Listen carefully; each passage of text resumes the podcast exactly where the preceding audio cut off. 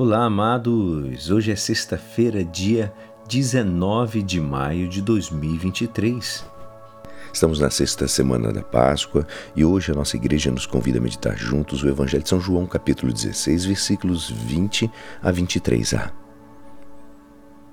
Naquele tempo disse Jesus aos seus discípulos: Em verdade, em verdade vos digo, vós chorareis e vos lamentareis, mas o mundo se alegrará. Vós ficareis tristes, mas a vossa tristeza se transformará em alegria. A mulher, quando deve dar à luz, fica angustiada porque chegou a sua hora. Mas depois que a criança nasceu, ela já não se lembra dos sofrimentos por causa da alegria de um homem ter vindo ao mundo.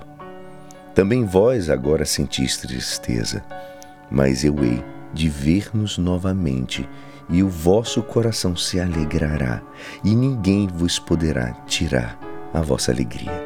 Naquele dia não me perguntareis mais nada. Esta é a palavra da salvação. Amados, hoje estamos à espera do Espírito Santo também. Revivendo o cenáculo, vemos a Mãe de Deus, Mãe do Bom Conselho, conversando com os apóstolos. E hoje é um dia muito especial porque eu estou aqui em Jerusalém. E hoje estarei visitando o cenáculo onde tudo isso aconteceu. Quero deixar claro que todos vocês estarão em minhas orações. Hoje nós temos um diálogo cordial e pleno, a recordação de todas as alegrias que tiveram no lado do Mestre, os dias pascais, a ascensão e as promessas de Jesus. Os sofrimentos dos dias da paixão se converteram em alegria que belíssimo ambiente no cenáculo! E quanta beleza está sendo preparada como Jesus lhes prometeu. Nós sabemos que Maria, rainha dos apóstolos, esposa do Espírito Santo, mãe da igreja nascente, nos guia para receber os dons e os frutos do Espírito Santo. Os dons são como, uma vela dobrada de uma embarcação e o vento, que representa a graça. Está ao seu favor que rapidez e facilidade no caminho. O Senhor nos promete, amados, também em nossa rota converter as fadigas em alegria. Ele diz: Ninguém poderá tirar a vossa alegria.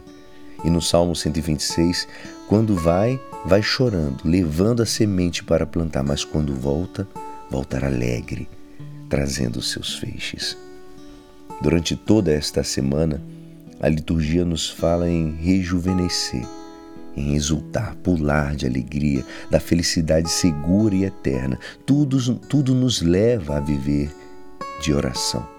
Como nos diz São José Maria, quero que esteja sempre contente, porque a alegria é parte integrante do teu caminho.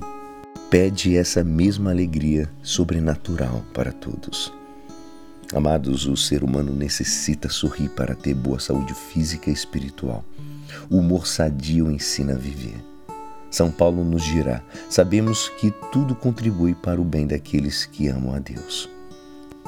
E é assim esperançoso que esta palavra poderá te ajudar no dia de hoje que me despeço. Meu nome é Alisson Castro e até amanhã. Amém.